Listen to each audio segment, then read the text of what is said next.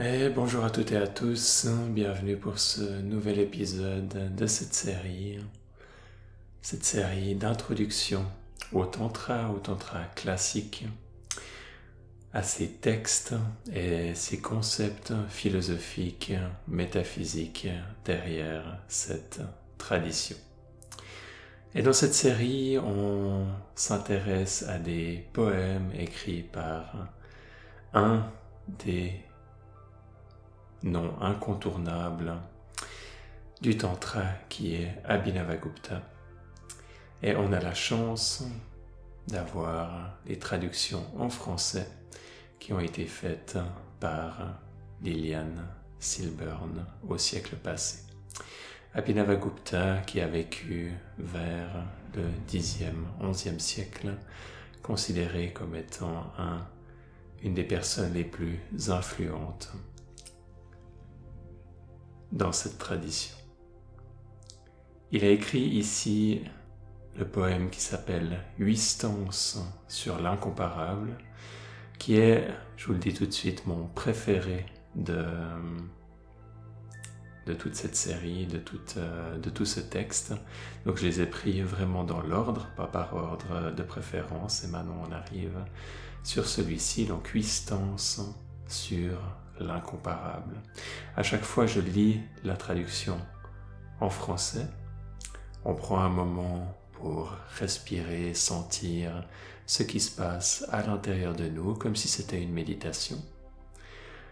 Et ensuite, je reprends plus lentement le texte et j'y ajoute d'éventuels commentaires. Donc installez-vous confortablement et c'est parti. Huit stances sur l'incomparable. L'incomparable qui est ici la traduction de Anuttara. Anuttara, insurpassable, quelque chose où il n'y a rien au-dessus, donc un mot pour l'absolu. Premier verset. Ici, nul besoin de progrès spirituel, ni de contemplation, ni d'habileté de discours, ni d'enquête, nul besoin de méditer, ni de se concentrer, ni de s'exercer aux prières marmonnées. Quelle est, dis-moi, la réalité ultime, absolument certaine? Écoute ceci ne prends ni ne laisse, tel que tu es, jouis heureusement de tout. On prend une profonde inspiration, une profonde expiration. On observe simplement ce qui se passe à l'intérieur de soi, comment ces paroles résonnent.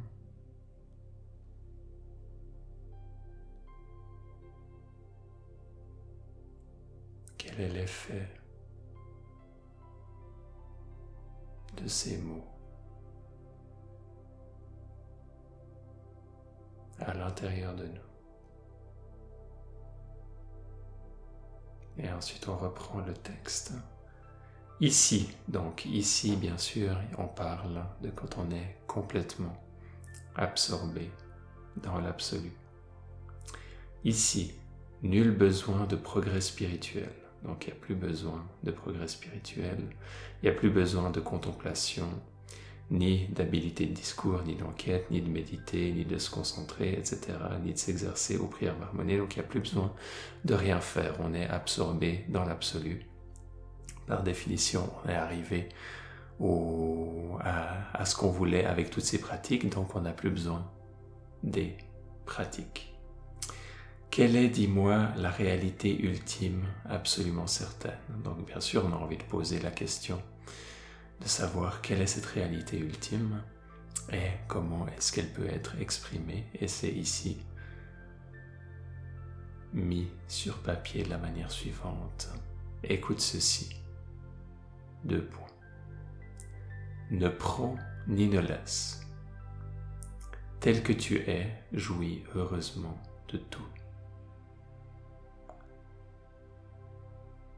ne prends ni ne laisse, tel que tu es, jouis heureusement de tout.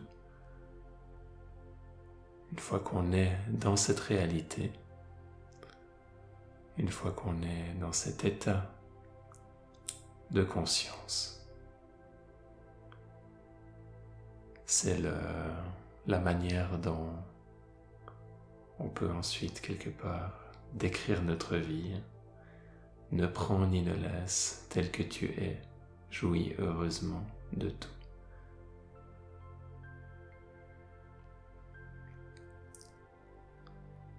Bien sûr, chacun de ces versets peut être, euh, des fois les compréhensions peuvent être euh, détournées à des niveaux superficiels, etc., etc. On va pas aller dans toutes ces, les possibles mauvaises ou fausses ou partielles ou interprétations qui sont quelque part à côté de ce que vers le texte pointe. On va essayer de comprendre ici comme une personne qui a passé sa vie absorbée dans l'absolu et qui cherche à décrire, à communiquer cette réalité à travers ce poème pour qu'on en aille quelque part comme une source d'inspiration dans nos pratiques, qui est vraiment le but de ces textes, de mettre en mouvement certaines énergies de la conscience.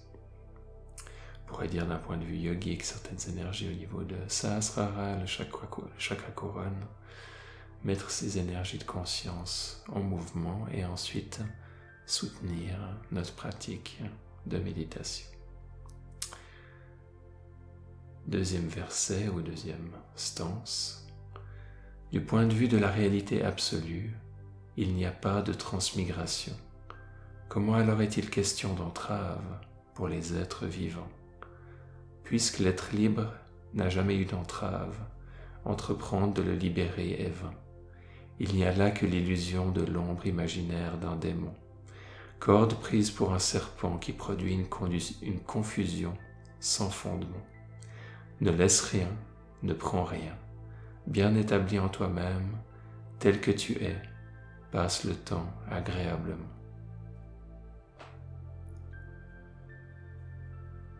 Encore une fois, profonde inspiration,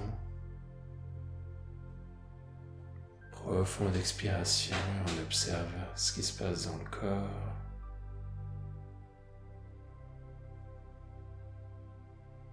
Quel est l'impact de ce texte, de ces mots de cette énergie qui est véhiculée par les mots à l'intérieur de nous?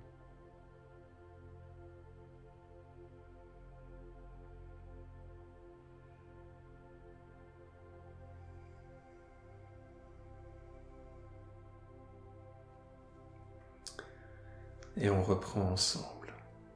Du point de vue de la réalité absolue, donc encore une fois on resitue le contexte, on est vraiment en train de parler de cet état de, état de conscience très, très, très profond, identification à l'absolu. Du point de vue de la réalité absolue, il n'y a pas de transmigration. Donc la transmigration, c'est ce cycle de la réincarnation. On avait déjà vu ça dans un des textes précédents. Du point de vue de cette réalité absolue, il n'y a pas de transmigration dans le sens que euh, qu'à ce moment-là, on va simplement voir au-delà de cet apparente euh, emprisonnement dans le cycle des réincarnations. Et il continue. Comment alors est-il question d'entrave pour les êtres vivants? Pour l'interrogation. Du coup, de ce point de vue-là, du point de vue de l'absolu, on n'a pas ou à ce moment-là, à ce niveau d'identification, il n'y a plus d'entrave. Et il continue, puisque l'être libre n'a jamais eu d'entrave, entreprendre de le libérer est vain. Donc là, il part hein, du principe même, pas seulement qu'il n'y a pas eu d'entrave, mais que tout ça, c'est comme quelque part une mauvaise compréhension ou une compréhension qui qui va pas être euh, la même perspective qu'on a à ce niveau de conscience. Et il continue avec une métaphore. Il n'y a là que l'illusion de l'ombre imaginaire d'un démon, corde prise pour un serpent. Cette histoire de la corde prise pour un serpent, c'est une histoire qui est très connue et reprise dans des exemples du yoga où on se balade dans la forêt et on voit un serpent et on a cette peur qui arrive en nous et après on a nos yeux qui s'habituent un peu à la pénombre et on voit ah c'était pas un serpent c'était une corde et puis du coup on a cette image de cette confusion de cette illusion d'une corde qui est prise pour un serpent qui produit une confusion sans fondement. Donc on est quelque part euh, dans cette confusion jusqu'à ce qu'on atteigne la réalité ultime et qu'on voie qu'au fait on n'a jamais été vraiment, euh, on n'a jamais été vraiment prisonnier de tout ça comme on le pensait pendant toutes ces années où on méditait, où on, demandait pour la grâce. Au moment où, ça arrive, il y a cette réalisation qu'on a toujours été libre, qui est qui peut sembler paradoxal bien sûr, mais qui est une expérience qui est décrite dans de nombreuses traditions. Et il continue en rappelant euh, les phrases à la fin du premier verset, légèrement différemment. Ne laisse rien, ne prends rien, bien établi en toi-même tel que tu es, passe le temps agréablement. Du coup, quelque part, à, ce niveau de conscience, c'est on est, on est vraiment là, on peut dire, dans le, dans le flot des choses. Établi en toi-même, bien sûr, on est établi en soi-même à ce niveau-là, pas d'une manière euh, superficielle, mais on est à ce moment-là constamment identifié, constamment conscient de notre nature profonde, constamment conscient qu'on est un avec tout. Ce qui est encore une fois un niveau de conscience très élevé, même, parmi les personnes ayant atteint des hauts niveaux de conscience. Dans le tantra, on fait la différence entre les personnes dites euh, illuminées qui ont atteint un niveau de conscience qui va être de pouvoir réaliser leur union avec l'univers quand ils sont assis en méditation et qu'ils ont les yeux fermés, qui est quelque part la première étape, et cette deuxième étape que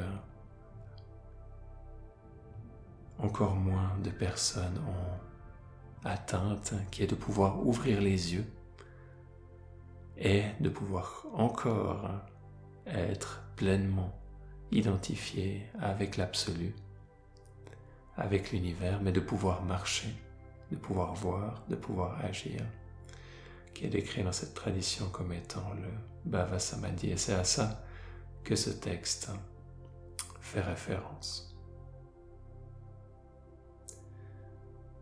Troisième verset. Dans l'inexprimable, quel discours peut-il y avoir et quelle voix différencierait adorer, adorant et adoration? En vérité, pour qui et comment un progrès se produirait-il? Ou encore, qui pénétrerait par étapes dans le soi?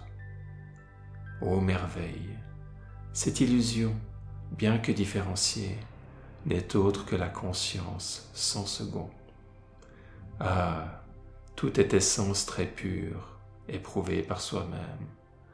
Ainsi ne te fais pas de soucis inutiles.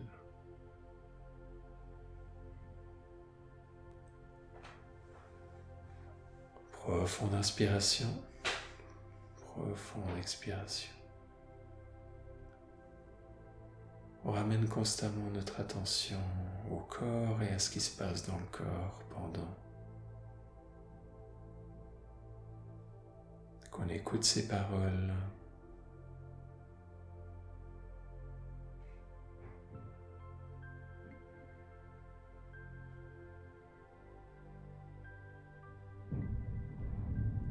On reste attentif à ce qui se passe à l'intérieur de nous. Et on reprend dans l'inexprimable. L'inexprimable, encore une autre manière de nommer l'absolu. Et il y a énormément, énormément de façons de...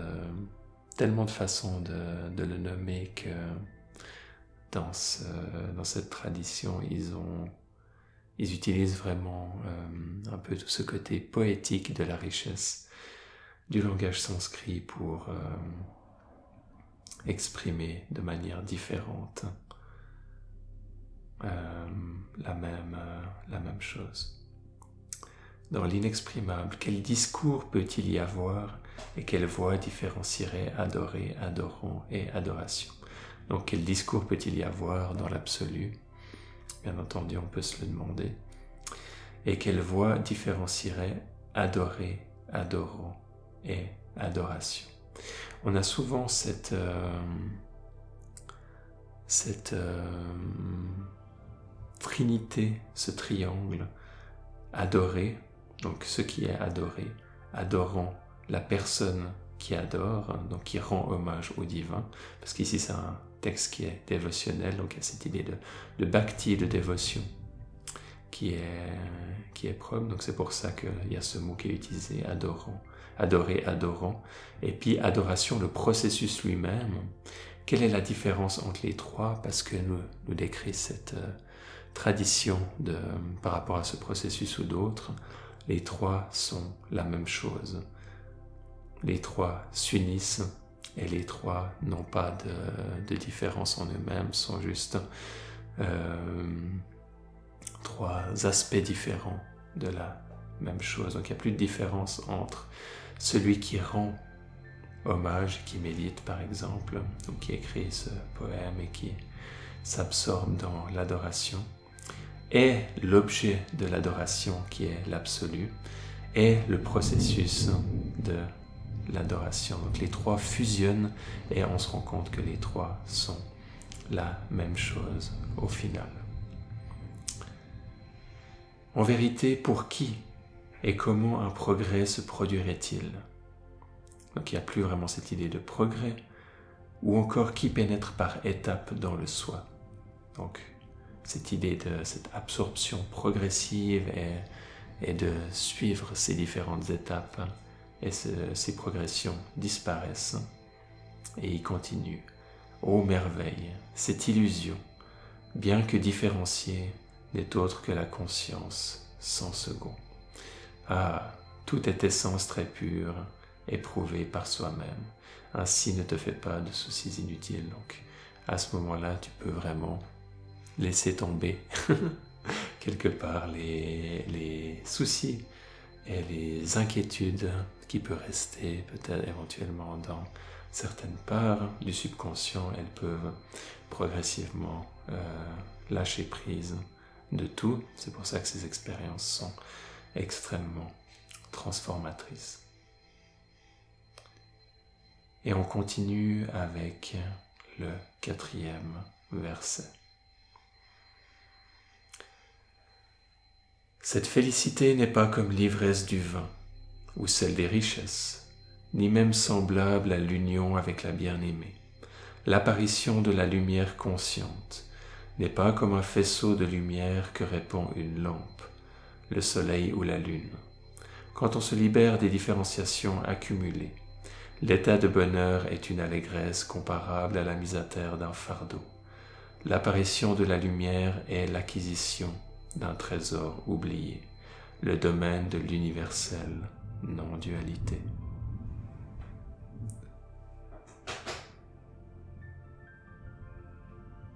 Profonde inspiration, profonde expiration. On ramène à chaque fois l'attention au corps. Qu'est-ce qui se passe à l'intérieur de nous?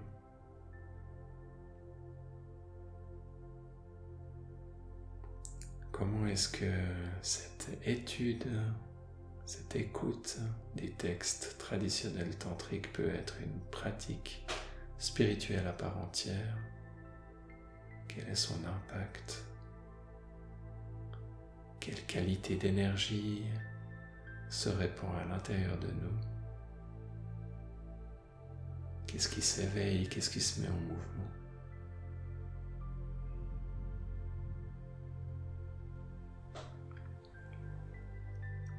Et on reprend. Cette félicité, donc la félicité, ça va être une manière de décrire les énergies de cet état, n'est pas comme l'ivresse du vin. Donc, essaye de comparer et de dire que c'est mieux que certaines choses.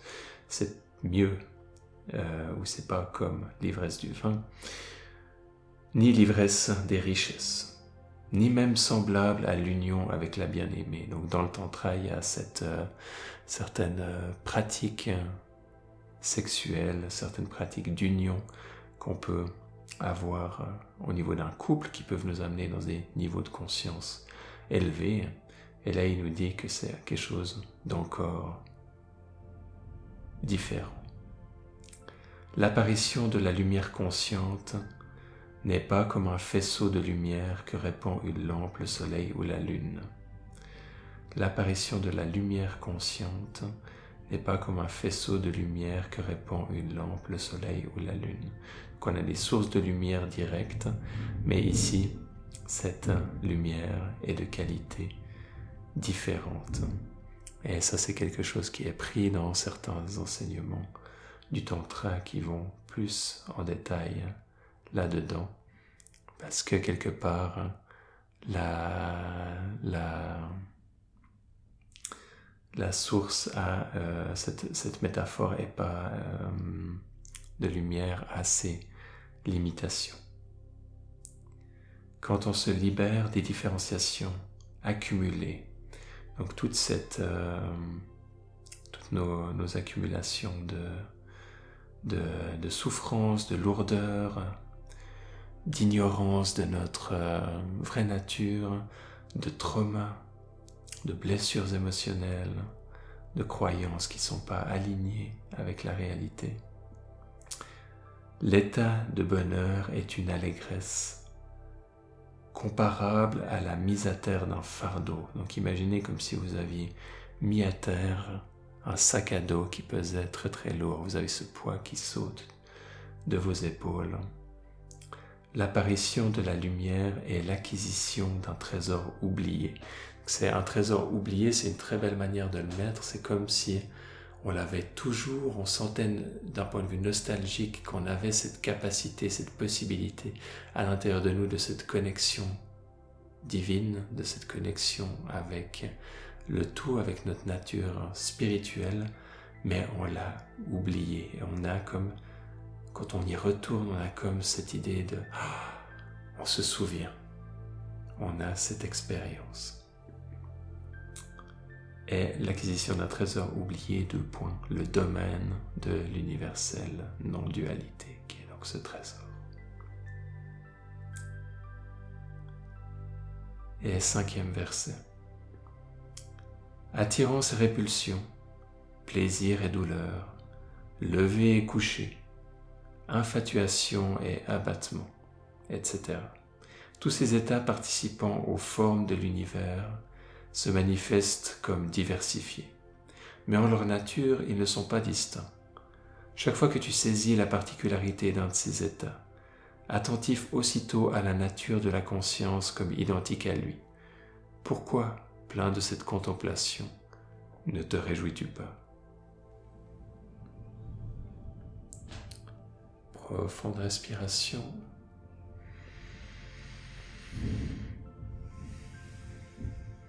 On revient au corps.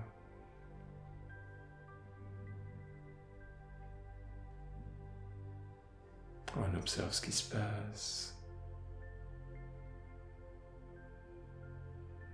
Garde cette attitude curieuse. Découvrir à l'intérieur de nous. Peut-être quelque chose de nouveau.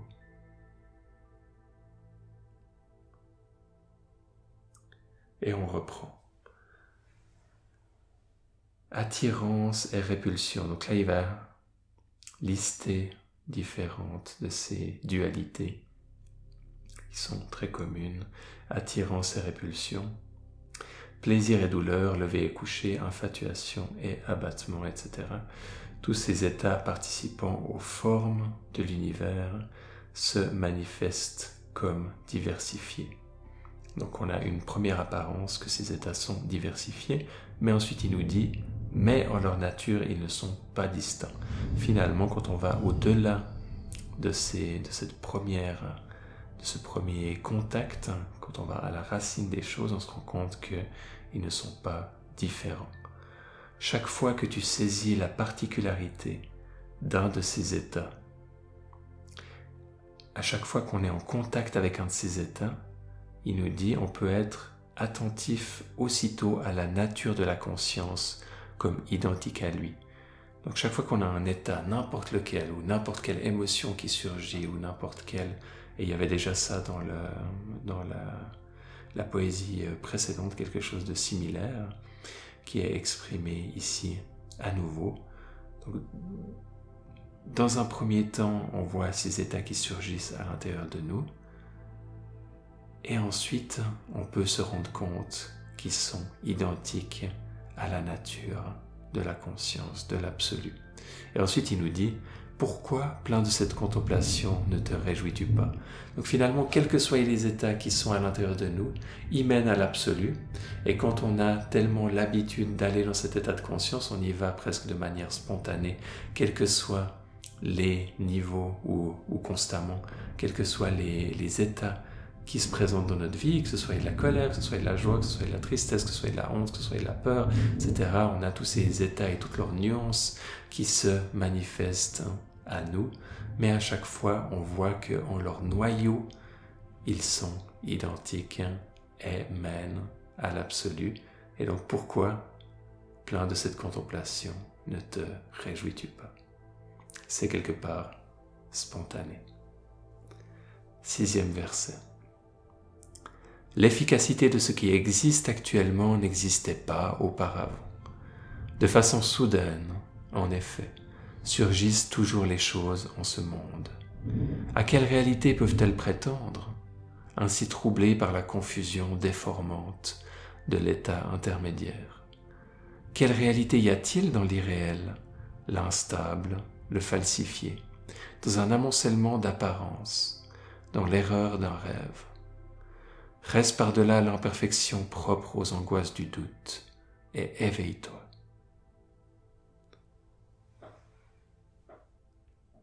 Retour au corps, à la respiration.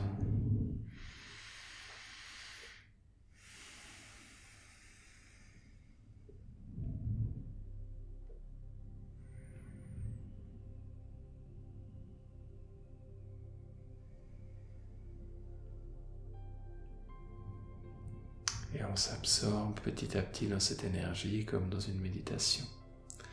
Reprenons le texte. L'efficacité de ce qui existe actuellement n'existait pas auparavant. De façon soudaine, en effet, surgissent toujours les choses en ce monde. quelque chose de spontané, il y a quelque chose qui se passe de manière naturelle à chaque instant. À quelle réalité peuvent-elles prétendre ainsi troublées par la confusion déformante de l'état intermédiaire? Quelle réalité y a-t-il dans l'irréel, l'instable, le falsifié, dans un amoncellement d'apparence, dans l'erreur d'un rêve? Donc on peut avoir tous ces doutes toutes ces questions qui surgissent et il nous dit Reste par-delà l'imperfection propre aux angoisses du doute. Reste par-delà l'imperfection propre aux angoisses du doute et éveille-toi. À chaque fois qu'on a ces doutes, qu'on a ces questionnements qui surviennent, à chaque fois, on peut revenir spontanément à cet état absolu.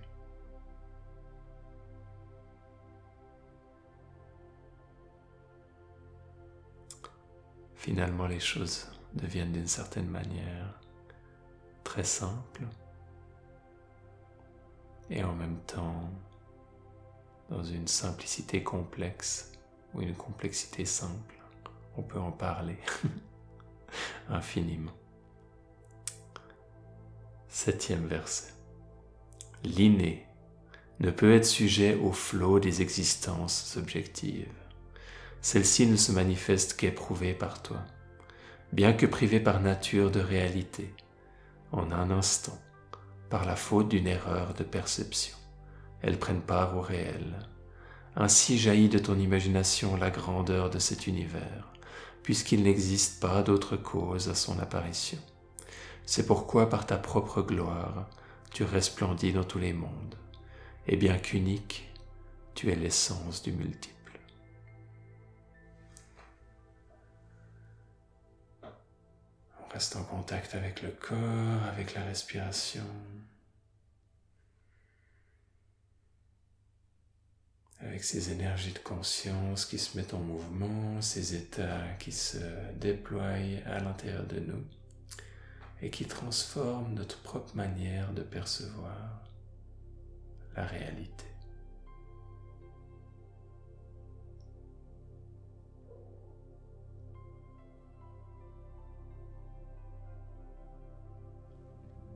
Et on reprend l'inné, donc encore une fois l'inné qui est un nom pour l'absolu, ne peut être sujet au flot des existences objectives.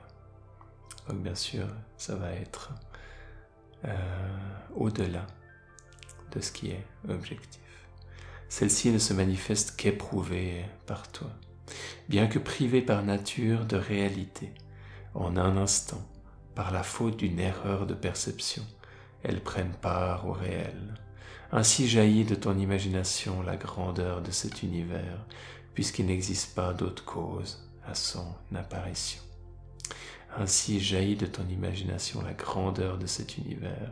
C'est une manière de dire que, étant identifié à cet absolu, c'est à ce moment-là qu'on réalise que l'univers a aussi une sorte de, comment on pourrait dire, une matrice euh, mentale, matrice d'imagination qui va être pénétrée par les énergies de la conscience et qui va progressivement manifester les différentes couches de la réalité. C'est pourquoi par ta propre gloire tu resplendis dans tous les mondes, et bien qu'unique, tu es l'essence du multiple, bien qu'unique, bien qu'absolu, bien qu'étant unique, en même temps tu inclus et tu es l'essence du multiple. Et huitième et dernière stance, aujourd'hui et pour ce poème. Lorsque surgit la conscience en tant que contact immédiat avec soi-même, alors le réel et l'irréel, le peu et l'abondant, l'éternel et le transitoire, ce qui est pollué par l'illusion et ce qui est la pureté du soi, apparaissent radieux dans le miroir de la conscience. Ayant reconnu tout cela à la lumière de l'essence, toi dont la grandeur est fondée sur ton expérience intime, jouis de ton pouvoir universel.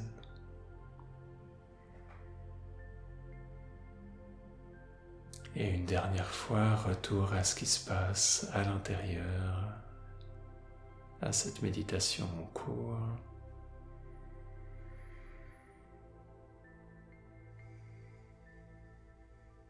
Au corps, à la respiration. Et on reprend ce huitième et dernier verset.